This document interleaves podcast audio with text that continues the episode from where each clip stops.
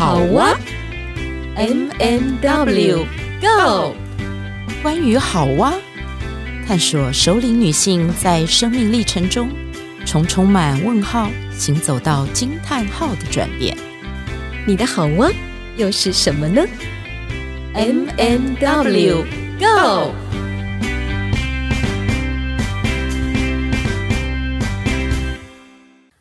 亲爱的听众朋友，大家好，我是 M 马德琳，欢迎收听我们的好哇 M 点 W Go。我们这个节目呢，在各个 Podcast 频道都可以收听得到。如果你是用 iPhone 手机的话呢，直接在 iPhone 手机上面就有一个 Apple Podcast。对，如果你用的是 Android 系统的话，嗯、你就可以到 Sound On 这一个收听平台，S O U N D O N 这个平台，你就可以去摄取一下。好哇。对，好哇，就会跑出来了。我们已经进行到了好多好多好多好多几块 迈向一百集的这个路上。呃，前面我们所播出的任何的集数、任何的主题，你都可以随时的收听。亲爱的听众朋友，我是 W Witch，很开心我们又在空中相遇喽。今天呢，这一集我们要来分享跟树有关的书。啊，这样有没有一点拗口？我觉得好像在玩绕口令。刚刚书就掉下去了。哦，刚刚你的书掉下去了，这是 马上打招呼的概念。对，就是树，就是我们常常在我们的社区啊，我们的走到大自然的时候，都会看到很多的树。我们要谈的就是树。那我们会分享两本书，第一本书呢是《叶之树》，这是一本。图画书其实它是纯手工做的绘本，那它的出版社是格林出版社，然后呢，创作者是印度的几位呃画家，然后他们把它合集翻译成中文。这本书很特别，待会儿慢慢来听。是另外一本呢，我们要跟大家分享的是《梭罗与树的四时语言》。呃，作者呢叫做理查希金斯，而翻译者是金恒彪先生，出版社呢是张老师文化。这本书呢，我想也带着从梭罗的眼光来去分享树的四季，然后来呼应一下等一下有要分享的这个叶之树。呃，为什么会有谈树的这一个？其实是跟我们前一阵子我们两个人去参加了一个。跨业共学 有七个学习单位，终身学习单位就是很多的台北的社区大学，然后有终身学，对对对，学习组织，对有学习型组织，然后很重要的是，我们发起这一次的跨业共学读书会的是扬生文教基金会，对，那刚好呢，在那一次的分享里面，我们好哇。就挑了《叶之树》这本绘本 来做分享，因为呢，那一天我在找书的时候，我就跟 M 在讲说，我们要去参加这一个读书会，读书会的人员呢，全部都是学界，对不对？就是对对对，学界的教授。然后对，然后我们心里就想，呃，我是要分享什么书比较好？这个格局很大，对，格局很 大，参加这么大的格局，对。然后呢，你知道这个 W 没有什么本事哦，W 就是书多，我们家里的书多到不行，然后种类也多。可是我要分享的这本书很特别，是因为它在台湾限量版的，它只有五百本，而且我的这一本上面有编号哦，五百本里面的一百九十三号，它还贴在这个封底上面，对不对？对，它的封底上面有一个，就是这个是盖印好的一个，说你这个书的那个编号，它这个是公平贸易的限量，就是格林文化出版，那就是台湾只有五百册，目前。到目前为止还是只有五百册，你怎么抢到的？因为呢，我就是那个所有的图书的网站，那个我都有电子报，然后我成天就在那里看啊，又有哪一本新书，哪一本新书。然后我看到这本《叶之树》的时候，其实我是被一个东西呃吸引，是因为它有一个小的影片，然后他就在介绍这本书。那它的特殊点是，呃，这本书有几个特色。一个是它是纯手工啊，就是整个手工印制、印刷，然后整个手工就是装订成册。其实我们古书都是这样做的啊，就是手工的，还有还有线线装有没有？对。然后另外一个呢是这一本书，它的用的纸，它是全部都是手抄纸，嗯。嗯对，讲到手抄纸，就是其实等一下 M 可以补充一下，然后他有做过手抄纸这样子，嗯，然后另外一个部分呢是它里面的图画，其实是印度的一个少数民族里面的三个很有名的画家画的，所以它每一页都是一幅画。你我如果把它裁下来，我就可以每一幅都拿去裱框，嗯，所以我现在想象的画面是它充满了原民色彩。对，就是其实如果讲台湾的原住民的，我们也是很多的民族。然后，但是，嗯，台湾其实有一些手工书啦。那可是我当时看到这个介绍的时候，就是他有个 YouTube 影片嘛，他就在播放说他们怎么制作这本书。比如说，它里面的每一个呃彩色的页面，他们那一页的纸，然后要印刷上色，其实是上一次的颜色。之后，它要干燥一次，然后再回来再上第二次的颜色，再干燥，这样层层堆叠的概念哦。对对，所以他说最高纪录，它有一页来回来回的话要到八十二次哇，光是印。那另外一个部分呢是。它这里面有好多的故事，就是大家都知道魏曲爱说故事嘛。那它这里面的故事就跟印度的那个，它其实是一个少数民族，叫做贡德族。嗯，啊，贡德，它在印度中部的一个高原上。然后这些呃，这个民族呢，他们住的大部分都是在森林里面。然后所以树对他们来讲，就是他们一个生命的核心。是。他们认为说，呃，不管是石头、山、河流、树木，都有灵魂存在，所以他们会借由绘画表达对万物、对自然万物的敬畏。嗯，那尤其是树。嗯，M，你你记不记得我们其实在我们其实，在这些年在带领课程啊，很多成长团体的时候，常常用生命树这个意象。对对对。对，生命树我们可以透过很多的方式来表达，有时候是用剪纸，有时候用画画的方式哦。那把家人的这个位置，然后摆放上去，然后看从中看见家人彼此之间的一种互动连接性。嗯，所以这一棵树好像是一个家庭开枝散叶的概念。那其实呢，我有的时候用在个人的那个成长的那个部分的话，我会用生命树做一个隐喻，就是如果你是一棵树，你会长得像什么样子？哦，那我记得当年在我的论文里面，我其实有用到我的生命树。我记得那个时候我是用布，我用了很多布，然后拼贴的概念。结果呢，我自己书写的时候没有想到这个，可是我记得那个时候，呃，指导教授就问我，他说：“你有没有发现？”你的这棵树好像从石头里面长出来，你知道吗？所以我从那个时候开始，我就发现哦，我对树特别有感觉。你可以描绘一下你那一棵树吗？你用布去拼贴的那一棵树是从石头长出来的，为什么会教授会这样的去形容呢？对，其实我我后来发现说，因为我的底座那个树的那个根旁边，我有一个树干，其实它旁边的那个是我用到了深咖啡色，然后还有底下的那个。布我裁剪的那个就是有一点尖尖的，他觉得那好像是从山上的那个石头哦那样子，然后长出那个树干，他就觉得那个树干，你想想看，一个树能够从石头缝里长出来，然后变成大树。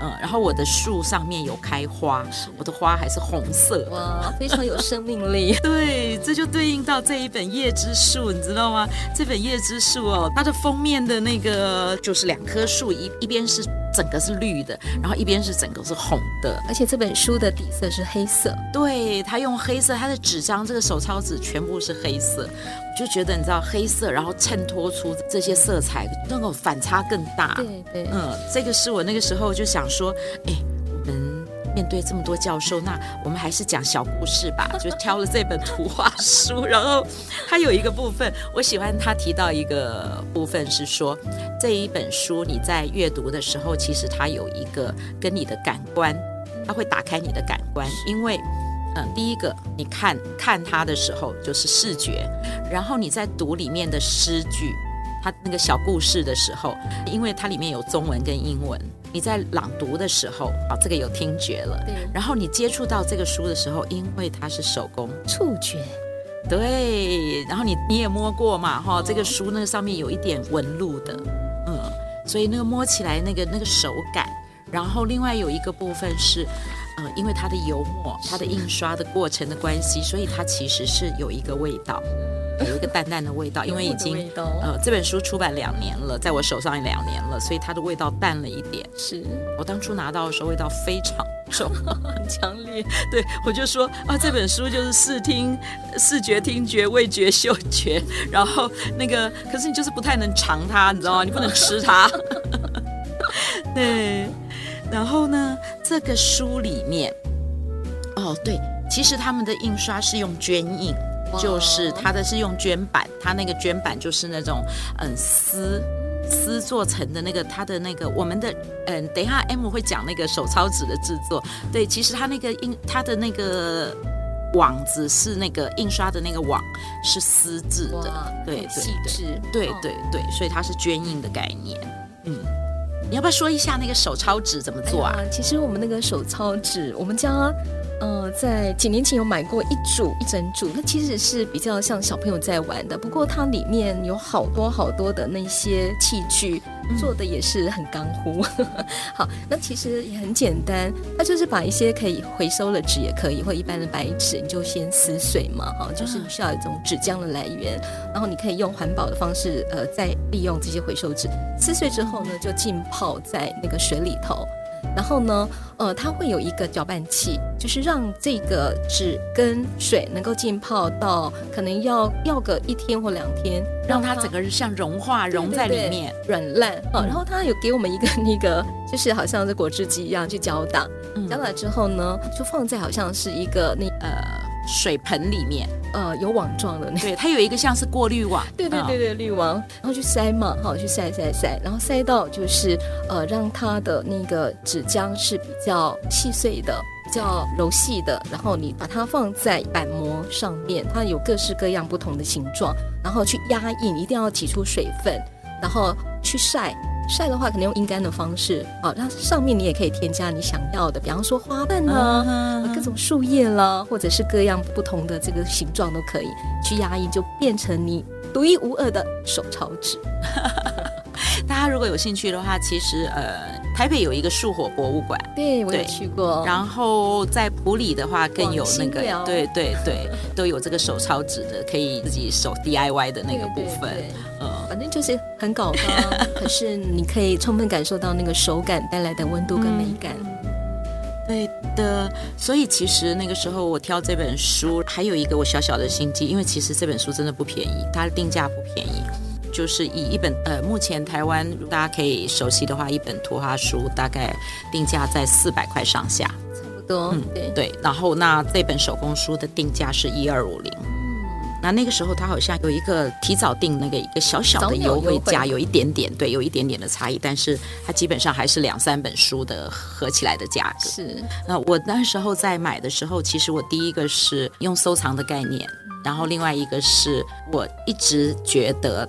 如果我们再不支持这样子的一个产业，这个产业就会没落。我好害 怕，我好害怕我们的下下代就再也看不到书了，没有纸本书，全部都在云端。对对对，那我我觉得那个手能够触碰到的那个温度是不一样的。是，我记得我曾经买过电子书，我想说比较快，因为我快速想要使用它。嗯嗯。后来我买了之后，我到现在我其实还蛮后悔的。是因为我常会忘记它的存在，然后在阅读的时候的那个感官的知觉其实真的不一样，就是你没有办法好好的在一页好好的挑，因为光是你用在看的时候，你就会觉得眼睛很疲很疲惫，然后久了就忘记有这本书的存在，所以我后来还是决定都要买纸本书。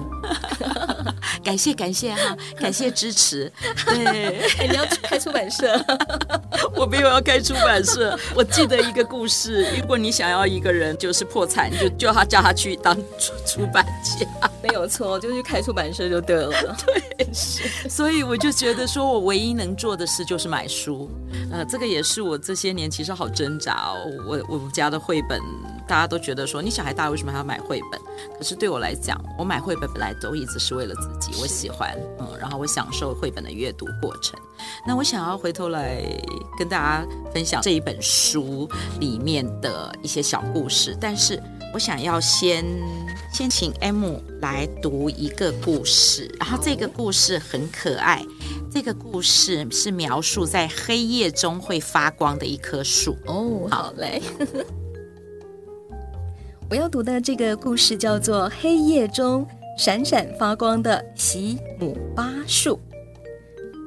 在多雨的七月，牧牛人沿着森林的边缘寻找走丢的母牛。夜色渐深，到处都找不到母牛的踪迹。牧牛人很着急，身旁的小牛也哭着找妈妈。牧牛人带小牛走进了森林，他呼唤着母牛，可是不久就迷路了。夜晚很快的降临，黑色的云。笼罩天空，牧牛人找不到方向，没有办法，只能跟小牛一起哭。萤火虫看见这一幕，很同情这两个迷途的生物，便呼唤：“来来来，跟我来，我应该能带你们找到你们要找的哦。”于是，牧牛人和小牛穿过幽暗的森林，带路的是那一点闪烁的亮光。突然间，牧牛人看见前方的奇异景象，一棵西巴姆树在黑暗中像珠宝一样闪闪发光，每片叶子、每根枝条都停着一只萤火虫，而树下沐浴在光芒中的正是走丢的母牛。嘿，刚刚那个故事好听吗？这一本书啊，我觉得非常值得大家，呃，如果有机会可以上网去搜寻一下，它有一个小的 YouTube 影片。然后我们因为版权的关系，所以我们不可能在，不可能对对，我们没有办法，那个我们只能拍一张那个 M 拿着书的或者是那个的画面。可是我要跟大家描述一下，它这里面的树超可爱，像刚刚那个奇姆巴树，你可以想象。一棵绿色的，然后哦，身体那个弯弯曲曲的那个树，然后呢，在它的那个每一个那个叉的那个呃分支上面，都有闪闪发光的萤火虫的那个样子吗？然后呢，我特别喜欢它有一棵树，呃，好，这棵树叫做欲望跟酣醉的结合。他就说这是一个夫妻树，所以它其实是两棵树合起来的概念。那这一棵树一样，它就是一棵是呃绿色带黄色，一棵是红色带黄色的那样子的，你知道吗？是很鲜艳的颜色。对对对对对。然后，但是其实它这个背后的故事是讲说，因为他们这个夫妻呃出身不同的种姓，然后没有办法成婚，所以然后他们又不愿意分开。那就殉情了，所以最后就在那个他们死掉的那个地方重生，变成植物，所以这很有趣，凄美的爱情。对对对，还有一个树也很可爱，就是他说他说哦，这棵树叫做毛华树，嗯。那它的花可以酿酒。哦，那酿酒了以后哈，那少少的这个酒哦，入药可以治病，可是你如果把它当酒喝。嘿，喝多了以后，这才有趣呢。他说，你喝多了以后，你的样子就会哦，根据你的个性改变。会变什么？如果人家说，哎，你是母老虎，觉得它会变成什么？变母老虎，就会变成一只老虎。那可不可以请对方说像美人鱼呢？你想变成什么？我变天使。对，他就是说这棵树可以这样，然后像他还有一个画面是整棵树，这个整棵树是红色的，像那个你知道吗？孔雀有没有？孔雀那个开屏那个样子，但是它是用红色的。可是呢，它在正中央哦，它有一个小小的眼睛，就好像孔雀眼睛这样子，嗯，好有意思哦。就是如啊，有一个一定要提的，就是他在一本书里面提到一棵树叫做幽昙华。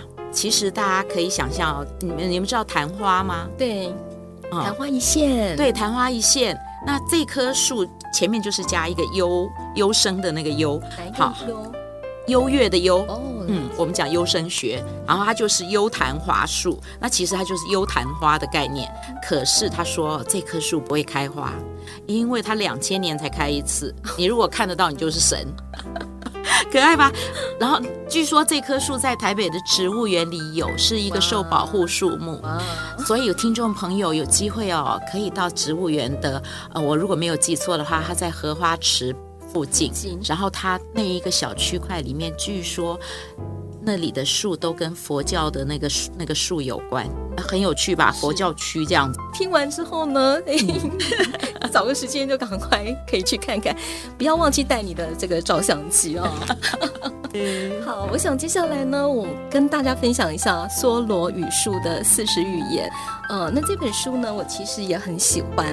呃，我很喜欢它里面有很多诗，很像诗画的一些文字。那但是呢，我们说梭罗梭罗，不过这本书的作者呢是理查希金斯，他是一个摄影家，是不是跟那个？他是很欣赏梭罗的一著作，以及他对于植物的研究，所以呢，他就追随他的脚步，在他们所居住的这个小镇当中哦，然后他就一步一步的跟着梭罗他之前很多很多的著作，然后呢去走了一趟，在那个小镇当中所看到的一些树木，以及梭罗所记录的一些有关于树的四时变化，然后呢，把它记录下来，透过他的照片啊来做一些搭配，这样子。梭罗，他的本名，我想跟大家讲一下，他叫做亨利·大卫·梭罗。那光是提到梭罗，他其实就非常的难以被归类。他有一点像哲学家。对，后世给他十多个头衔。呃，除了哲学家之外，他也是作家，也是诗人，也是博物学家，甚至是土地测量员等等等哦，很特别。梭罗他其实有一个很独特的观察之眼。而且呢，很特别的是，他每天呢都会走路去观察他那个区块，这个所居住的这个地区的一些树的颜色、形状、纹路啊，还有树的姿态，然后很可爱哦。他每次看到这些树呢，他就会用很赞赏的口吻、眼光去说：“哇，这个你长得真好看，你充满了生命力啊！”哦，就这样子去跟树互动跟对话。后来，他也借着树各种不同的树来诠释他自己的生命哲学。比方说，比方说，当他在写下有关于松树的时候呢，他看见松树的倒影的这个影子的时候，他其实谈论的是他自己。很特别的是，他有时候呢，他也会透过写诗的方式来把他心里面的那种观察、独特的见解给诠释出来。不过你知道吗？以前哦，大家都会觉得一起笑哎，因为他每天花很多时间去记录，细细念，我加迄个手工话，哎，啊记黑唔知要记啥哈，啊记得树啊，哎，现在又长多大了？什么颜色？有没有脱皮了？啊，现在长什么花？记得有问题。他非常详细去记录树的一些样态，然后细微的变化。当时候大家都没有办法理解接狼是不是有有问题，后来没想到呢，他过世之后，他所有的记录，包括他所写的论文，都成为后代这些生态学啦或植物博物学这些的一个非常有力的研究根据。梭罗大概大家比较熟悉的是他的《湖滨散记》，对对。非常的美，但是我觉得他其实就是超越现代的。其实他是很早的一个环境学家，然后再谈的是我们人其实跟自然的连接很深。所以看到他的这本书里面，他有好多的短文等一下就也请 W 可以帮我们念出来我所在记的里面的一些内容。那这本书呢，它是由一百篇短文所构成的，搭配理查希金斯他拍摄的一个照片。所以呢，我觉得哦，如果心情烦闷的时候，你可以好好的随意的翻，你不一定要从前面翻，随意的翻。嗯、或许现在此时此刻，我很想要感受一下秋的气息，那么就翻到这个有关于秋天的一个篇章。此时此刻，我感觉心里比较没有力量的时候，你也可以翻到他的一些篇章，你会看到他所写的诗当中，透过树的一个隐喻，你会看着看着，读着读着，你就会充满了一些力量。所以我想邀请 W 来念一下。想要我读秋吗？还是要 你自己选？好的，我想要读这一段。他说：“呃，同样的太阳在春天唤醒了叶子，现在秋霜已落，封住了这一年的水泉，任由叶子凋萎。这道命令只是为了让树歇息一下。当叶子落尽了，每株树有如卸下重担。”自由自在地站着，仿佛一只卸下玩具的马，或像一个人干了一年的活，现在起可以无忧无虑地过日子啦。是那些文具非常浅白，但是呢，可以感受到那一个植物跟时序的一个变化。呃，在当中你。可以感受到梭罗跟他眼前的这个植物生态的一种连接，跟我相信也会是我们自己对话的一种渠道。那其实我们在阅读梭罗的时候呢，我们可以透过他在阅读树的当下，透过他的文字，会感受到树上会流泻很多，或者是显现很多有关于那个图腾，或者是符号或字母。所以呢，他说每一个冬天，森林被送上门，带着凌乱破碎的地衣而来，不是毫无目的的。即使柴堆。柴堆的外表是如此不起眼，对我们却有所启示啊，非常非常的深奥。其实他的哲理跟诗的想象力，全都是来自他非常长期的观察所得的。我刚刚看到的那个部分哦，他说树是梭罗思想跟内心生活的创造力核心，对。然后他总觉得树是一种有形的载体，然后他说他甘心情愿成为树的俘虏，我觉得好可爱哦。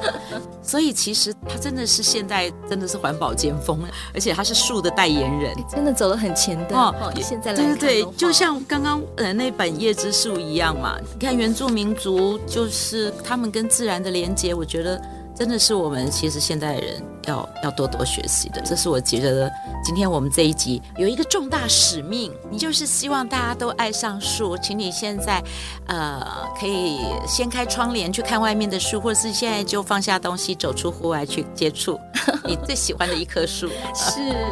最后，我想用“终于找到我的匹配”，这是梭罗日记在一百不是一百 一八五六年十二月一号他所写的。呃，透过这首诗呢，大家在聆听的同时，也想想看，在你生命的过程中，或者是现在生活环境当中，有没有一棵你最喜欢的树，而它可以成为你心灵的栖所。毛利叶的叶子有健康的颜色，如此干净与结实，不腐烂，象征着一种永生。坚硬如铁，清澈如空气，耐劳如美德，天真与甜美如少女。这就是毛利叶。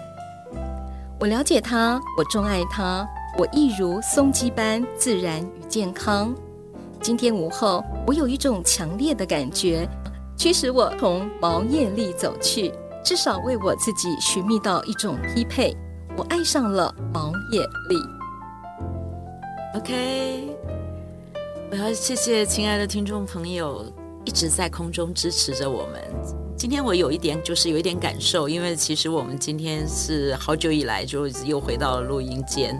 那就是前面做了访谈，然后现在回头来录这一集的时候，我自己有一些感受。什么感受？嗯、就是我可能刚刚跟前面的这一位访谈者，对那个连接，然后我觉得我们好像有一些小小的使命感，就是透过我们的节目。坦白讲，我真的不知道我们的节目可以做多久，因为。没有一个人能够预测明天，是。可是我在做每一集的时候，其实我都觉得有一个使命，就是像今天的这一集在谈树，其实我们在谈环保，然后我们也在谈人跟自己的连接。所以刚刚在听的诗的时候，我就就在想说，哦，其实每一次每一次，我们真的是非常的。呃，非常的用心跟真诚。那我们希望这些我们所想传递的听众朋友都能够接收到，所以我们也很需要大家在空中给我们留言，给我们按赞啊，然后给我们一杯咖啡的 donate。对，其实你知道吗？小小的、小小的、微小的这些小支持，是我们对生命有使命的那个力量，可以往前行。谢谢大家，谢谢大家。所以我们今天节目就到这里为止喽，下回空中见，好啊。